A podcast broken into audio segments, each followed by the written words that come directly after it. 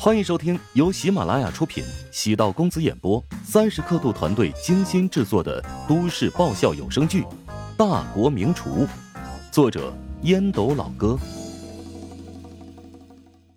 第六百四十四集。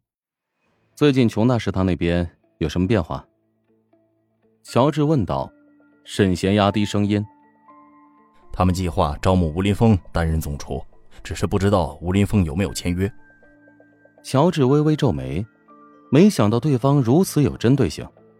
当今华夏年轻一辈，能跟自己比肩的也就吴林峰而已。像邓达先等人，跟自己明显欠缺几个层次。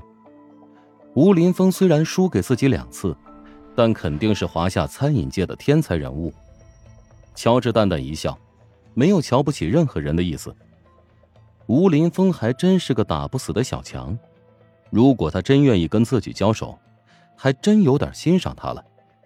百折不挠，败而不馁，是个人才。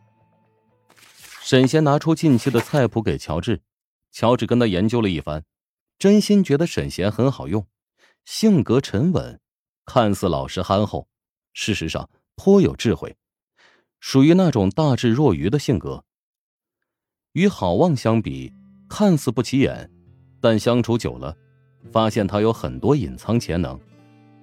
与钟石相比，或许没有天赋，但勤能捕捉，笨鸟先飞。企业在成长初期，人员是核心问题，能遇到合适的下属、得力干将，这是难能可贵的。乔治拿出了财务报告，研究一番，财务状况良好，预计三个月之后，师大食堂扣除运营成本，可以大幅度的盈利。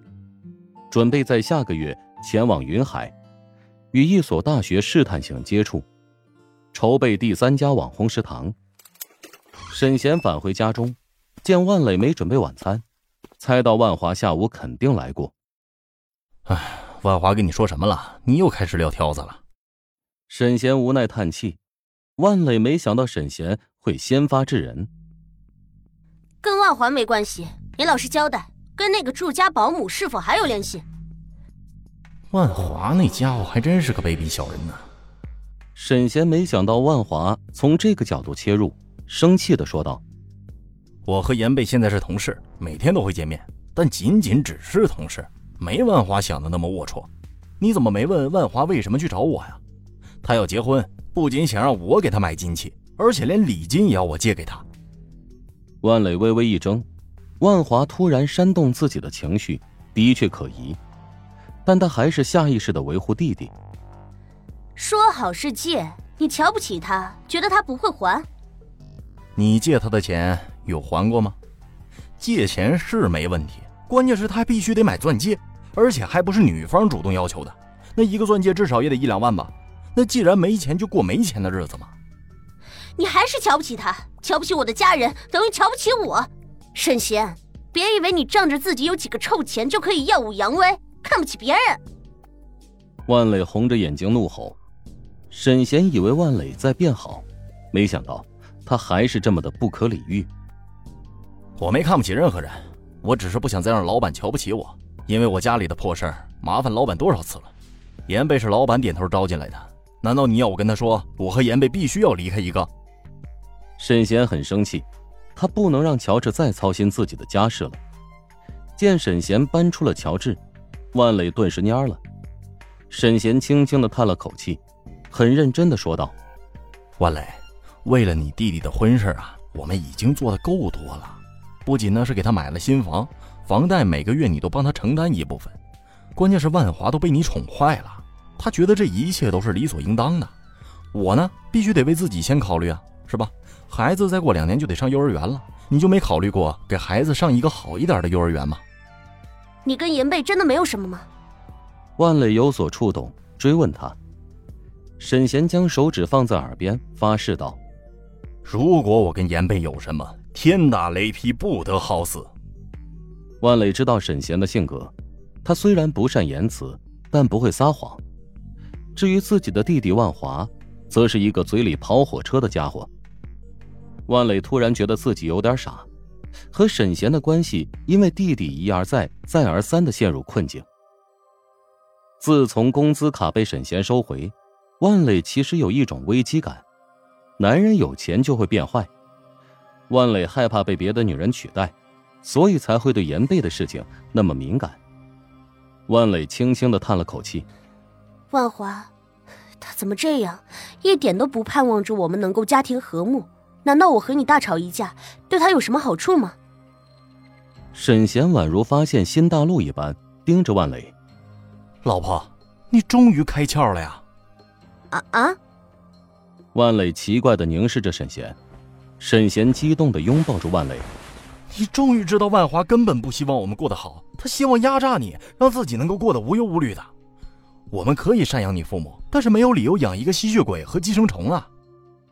丈夫虽然说的难听，但他没有理由辩驳。万磊嘲讽道：“主要你长得那么丑，一般的女人看不上你。颜贝那女人我见过，虽然是农村人，但眉清目秀，谈吐也不错。”她为什么会瞧得上你？他只能拿沈贤的外貌说事儿，找台阶下了。万华以沈贤和严贝无中生有的谣言蛊惑自己，让他觉得有点心寒。人呢，很多时候一窍通百窍。当想明白了一件事之后，其他事情迎刃而解。但万华毕竟是自己的弟弟，万磊必须接受这个事实。万磊轻叹道。我会和万华好好聊这件事情的，提醒他以后不要再干涉我们的生活了。哎，你明白就好了。哎，晚上咱们去吃大餐吧。虽然外面的餐馆比不上沈贤的收益，但下馆子是一种生活仪式感。万磊的变化是显而易见的。果然，老板给自己出的主意很正确。钱是人的胆，没收了家里的财政大权，万磊果然没那么强势了。跟沈贤将事情说清楚之后，万磊的心结也打开，借口下楼买点东西，给万华打了个电话。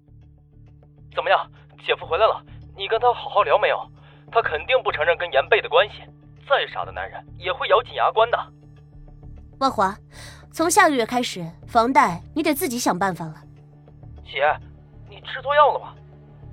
没错，我之前是吃错药了，一直觉得你是我弟。是我世界上最亲的人之一，但现在我想明白了，虽然我把你当成至亲，但你从来没有把我放在心上。你就是贪得无厌的蠹虫，将我的生活腐蚀的一塌糊涂。是不是姐夫跟你说了什么？你不要听他的，他现在防着你呢。他不是防着我，而是防着你。以后别再去食堂找你姐夫，否则就不是断你月供那么简单的了。